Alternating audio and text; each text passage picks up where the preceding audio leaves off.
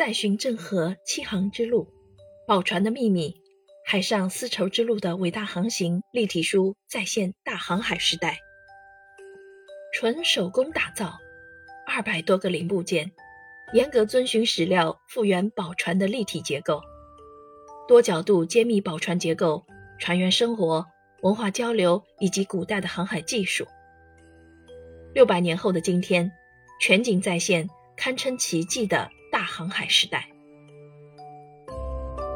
明永乐三年，公元一四零五年，明成祖下令太监郑和率领二百四十多艘海船、两万七千四百名船员的庞大船队远航。但这样伟大的航海壮举，在明朝被判定为劳民伤财之举。郑和的命运也如小舟沉浮。六百年之后。现代历史学家对这一伟大的历史事件作出评估，郑和的功绩得到了认可，七大西洋的伟业堪称奇迹。郑和率领载满宝物的船队去往东南亚，最远曾经抵达非洲东海岸。或许源于骨子里仁义礼智信的品格，或许是大国使臣的自我要求，郑和所到之处皆是一片祥和。交换礼物，传授技术，彰显大国风范。沿途居民提起郑和使团，无不赞叹崇拜。马来西亚马六甲有一座三宝庙，至今还在供奉郑和，并在当地形成特有的庆祝活动。茫茫海上，船员们站在甲板上，手持铅星板，等待着能够标示位置的大星一颗颗亮起。人类和宇宙默默的交互，航海家总会得到正确的答案。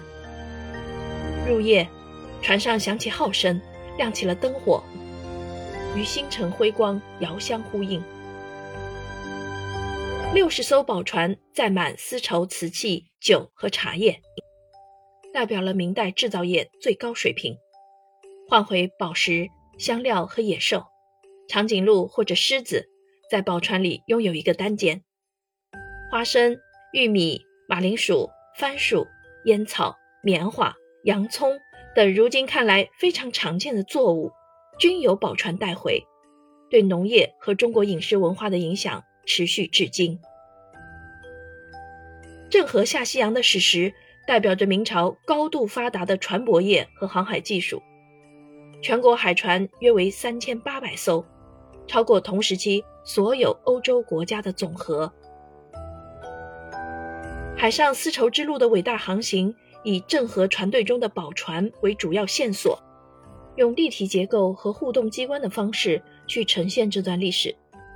内容包括船舶制造、船队阵型、宝船内部结构、航海技术、武器装备等多个方面，力求全方位展示大明的风物与科技。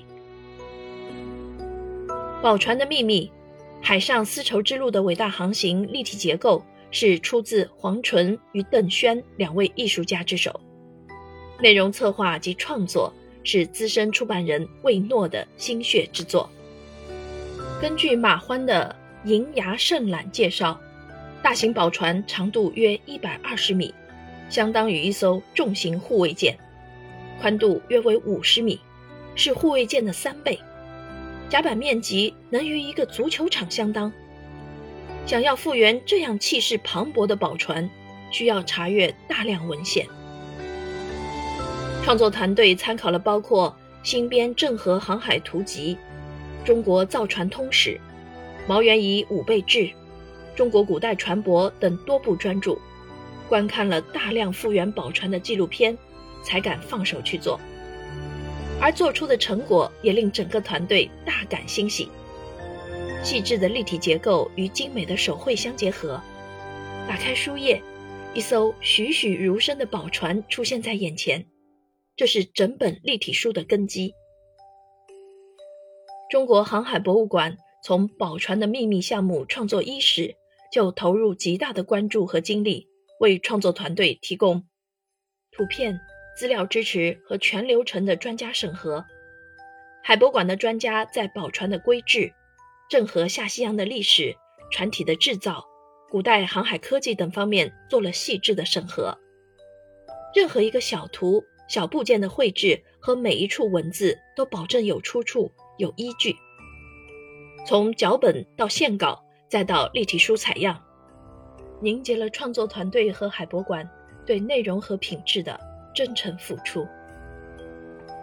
这套书还非常适合送给孩子们，因为该书加入了大量高水平的插画，笔触生动细腻，色彩活泼明亮，给孩子身临其境般的视觉感受，开阔孩子们的视野。该书还有大量的互动机关。给孩子们多重的阅读体验，让他们在互动的过程中学习海上丝绸之路的知识，激发孩子的阅读兴趣，增强孩子们的民族自信心和自豪感。这么一本既能长知识又好玩的书，怎能错过呢？